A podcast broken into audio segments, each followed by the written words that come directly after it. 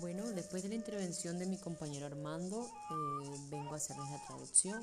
La historia se llama Simonukusha Wama Simonukusanche.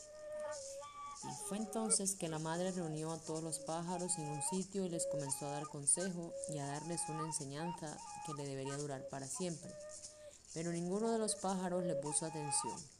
Lo que les estaba enseñando la madre era que ellos iban a ser como la segunda madre de la comida, de la cosecha, de los árboles, del agua y de todas las frutas. Entonces el padre, que era Shekukui, les comenzó a enseñar cómo se le debía cantar a todas las clases de semillas. Las apiló todas y a cada uno quiso enseñarle el canto de la semilla a la que les correspondía cantarle. Les enseñó a cantarle a la cosecha para que aprendieran y así le cantaran siempre, para que cada uno anunciara que va a haber buena semilla, que va a haber buena cosecha, pero ellos no estaban escuchando.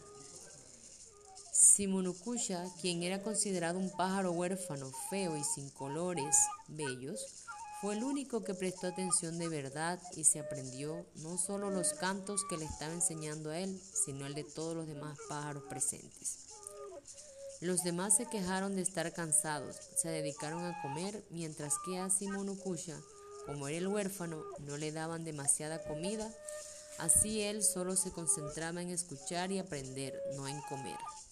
Por eso ahora se sabe que cuando Simonukusha canta es porque va a haber buena cosecha de aguacate, de mango, y que cuando se hace una socola y se le escucha es el momento de sembrar el frijol, el maíz y toda clase de cosecha de semilla.